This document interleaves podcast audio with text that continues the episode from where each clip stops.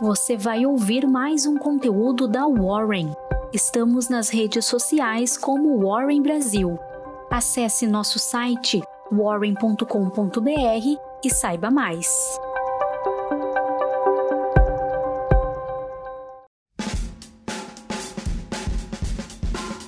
Bom dia, meu nome é Grace Rima, sou assistente de investimentos na Warren e essa é a sua Warren Call de quinta-feira, 16 de dezembro. Na agenda de hoje temos a divulgação da produção industrial de novembro nos Estados Unidos e também o Investor Day do Banco Inter. Fatos que marcaram o dia de ontem. Redução da liquidez de capital. Após a reunião do FONC, o Fed anunciou a aceleração da redução do programa de compra de títulos mensais em 30 bilhões de dólares, anunciou ainda a manutenção da taxa de juros em um patamar de 0% a 0,25% e a previsão de três altas no patamar de 0,25% ao longo de 2022 para conter a inflação. Precedente para a PEC dos precatórios? O Senado dos Estados Unidos votou pelo aumento do teto da dívida federal para 2,5 trilhões de dólares, o projeto terá que ser aprovado ainda pela Câmara dos Representantes e pelo presidente Joe Biden, antes de sua promulgação. A Câmara dos Deputados votou em segundo turno pela aprovação do texto base da PEC dos precatórios. Caso a proposta seja aprovada pelo Senado, será aberto espaço fiscal para aumento de 106,1 bilhões de reais nos gastos de 2022. E a data limite para pagamento de precatórios passará a ser 2026. Retratação da atividade econômica no último trimestre, o IBC-BR, prévia do PIB, caiu 0,4% em outubro, em relação a setembro. O índice, de todo modo, apresentou alta de 14,19% no acumulado dos últimos 12 meses. O gerente ficou maluco. Vendas do varejo cresceram 1,2% em novembro, em relação ao mesmo período de 2020. Já em relação a outubro deste ano, com a Black Friday, o aumento foi de 2,1%. Bolsa Brasileira. Em dia extremamente volátil para a Bolsa Brasileira, o Ibovespa conseguiu encerrar no positivo, acompanhando o movimento do mercado norte-americano. O índice encerrou em alta de 0,6% a 107 mil pontos. Elétricas. Rápida como uma tartaruga, esse é o mood da privatização da Eletrobras. As ações da estatal elétrica despencaram nessa quarta, após o ministro Vital de Rego pedir vista no julgamento que analisará o processo do Tribunal de Contas da União. Vale lembrar que a sessão de ontem era a última antes do recesso do TCU. Tem empresa entrando de cabeça na energia de fonte solar. A Eneva anunciou a compra da Focus por 920 milhões de reais, um valor que embute um total de zero reais em prêmio. Sim, a Eneva está pagando pelo Focus exatamente seu valor de mercado. Pechinche. O mercado adorou. Com essa aquisição, a Eneva irá incorporar a companhia que fez o IPO há menos de um ano. A Focus deixaria de existir entre os acionistas da Power 3, levariam para casa 0,189 de Eneva.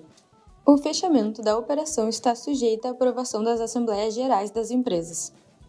Locação de automóveis. Sob holofotes, o mercado esperava ansiosamente pela decisão final do CAD em relação à fusão da Localiza e Unidas. Por três votos a dois, a nova superlocadora de veículos irá nascer, mediante remédios recomendados pelo Conselho. A compra da Unidas geraria uma concentração de 72% no segmento de aluguel de carros. De modo a remediar essa concentração, existem algumas exigências a serem tomadas. A Localiza precisará vender mais de 50 mil carros, incluindo carros novos, algumas lojas próprias, além da marca Unidas. Vale lembrar que a operação enfrentava a oposição de rivais, como a Movida e Ouro Verde.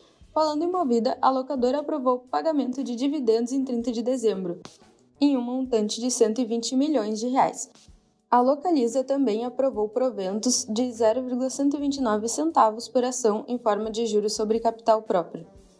Frigoríficos. Estávamos com saudade, China. Após suspender as negociações da proteína animal brasileira depois de casos de vaca louca, o país oriental anunciou a retomada de importações da carne bovina brasileira nessa quarta. A notícia era o gatilho que as empresas de proteína animal precisavam para encerrar mais um dia de alta.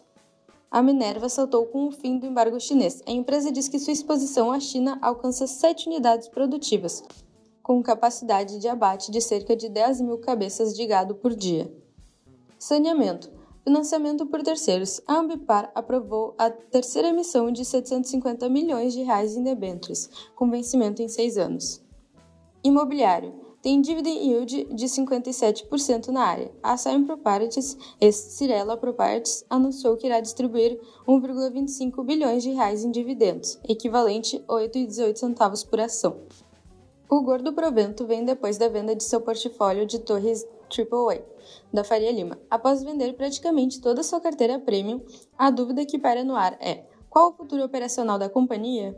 Bolsas americanas. O desfecho da saga da última reunião do FID de 2021 levou Wall Street para o positivo, destaque para a Nasdaq, que saltou 2% e se aproxima de suas máximas históricas. Juros Brasil. À espera da decisão do Fed, o mercado de juros futuros encerraram o pregão em alta.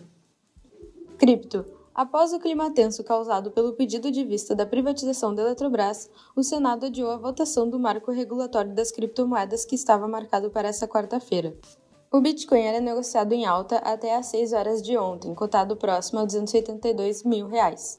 Após o discurso de Jeremy Powell, presidente do FID, o dólar renovou máximas desde abril. A moeda comercial subiu 0,25%, encerrando negociada a R$ 5,70. E essa foi a Warren Call de hoje. Espero que você tenha gostado e também que tenha um excelente dia. Até a próxima!